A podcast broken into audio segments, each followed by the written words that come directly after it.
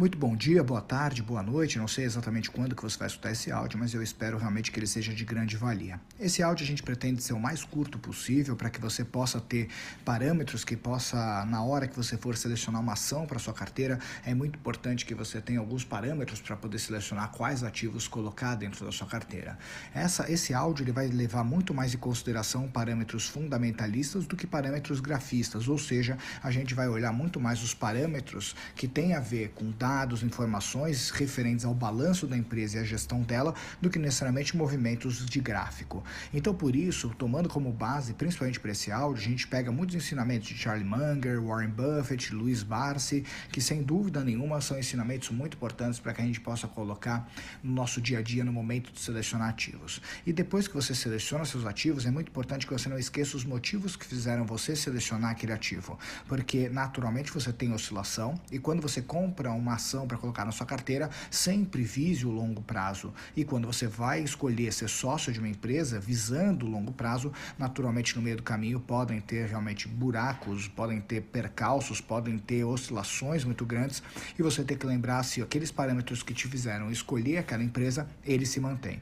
Então a primeira coisa que é muito ressaltada, tanto para qualquer grande investidor, é a gestão da empresa ter que ser honesta e competente. Então vale a pena você pegar procurar. Quem são os diretores, o CEO da empresa, o presidente, para saber como ele trabalha com as execuções de projetos, a competência daquele profissional e também a honestidade dele. Porque muitas vezes a empresa pode ter bons fundamentos, mas quando você acaba tendo uma corrupção, algo que não seja ético, pode ter uma grande depreciação em seu valor. Vide o caso do BTG, por exemplo, com André Esteves, que teve envolvido nos últimos casos de corrupção do relacionados à Lava Jato, quando a gente olha para o Odebrecht, então são vários casos que a gente tem de empresas lucrativas, mas que por causa de uma gestão desonesta, infelizmente acabaram tendo resultados ruins.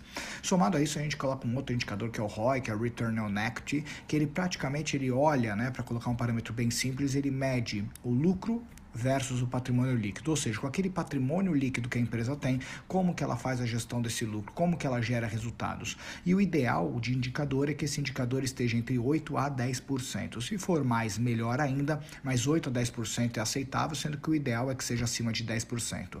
Um outro indicador é o que muito o mercado gosta, que é um ótimo indicador de saúde, é o dividend yield, que basicamente ele mede o seguinte: ele é uma proporção entre o que a empresa te paga de dividendos, ou seja, o que ela te retorna. Aquelas pessoas que compram uma ação para ter renda com aquela empresa, empresas que têm um mínimo de 6% ao ano, são empresas tidas como empresas sadias, saudáveis, que conseguem ter lucro e repassar grande parte do resultado aos seus acionistas.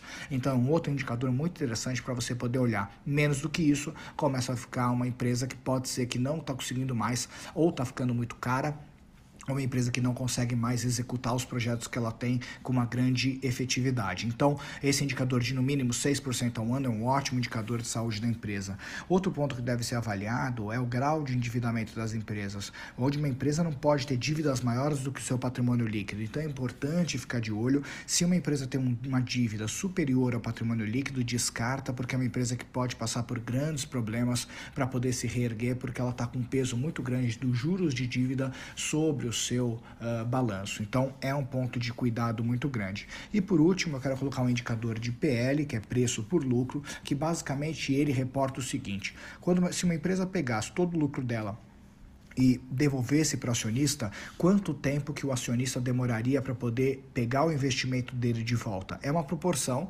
então com isso você consegue ver a proporção do preço do ativo que você está comprando versus o lucro que aquela empresa gera. Quanto menor for esse número, mais barata a empresa tá. Quanto maior for esse número, mais cara a empresa tá. Ou seja, se você pega uma empresa que tem 20, por exemplo, com a razão PL, quer dizer que se a empresa pegasse todo o lucro dela e devolvesse para o acionista, demoraria 20 anos para você poder ter seu payback. Então, por isso que tem que ficar muito atento, porque muitas empresas podem estar muito caras. Basicamente, esse indicador é, quando esse indicador for menor do que 5, toma cuidado, pode ser perigoso, porque a empresa ela pode estar barata demais, ou seja, ela pode estar inclusive indo rumo à falência. De 5 a 10 é uma empresa que ela está barata. De 10 a 15 é uma empresa ok, ainda dá para você entrar. De 15 a 20 avalia com muita calma. E empresas que têm múltiplos de PL acima de 20, tem que tomar um cuidado que ela pode estar bastante cara. Claro que a gente tem casos como, por exemplo, hoje a Apple ela tem um múltiplo de 25. É uma empresa que ainda ela é colocada como uma empresa barata, mesmo tendo um múltiplo preço de 25. Por quê? Porque ainda muito se acredita que ela tem uma capacidade de gerar lucro para o acionista, mesmo tendo valores absurdamente altos. Mas é uma particularidade das empresas. Então, por isso que é importante que você pegue e você tome nota de algumas dessas regras. Claro que não são únicas, são algumas, e por isso vale a pena você acompanhar. Onde você consegue acompanhar? Existe um site chamado Status Invest, que você, de maneira gratuita, você consegue colocar o nome do ativo a qual você quer pesquisar e ele te dá todas as informações sobre a empresa, inclusive todos esses múltiplos calculados. Vale a pena você fazer esse exercício. E só para a gente recapitular, empresas boas para você poder colocar,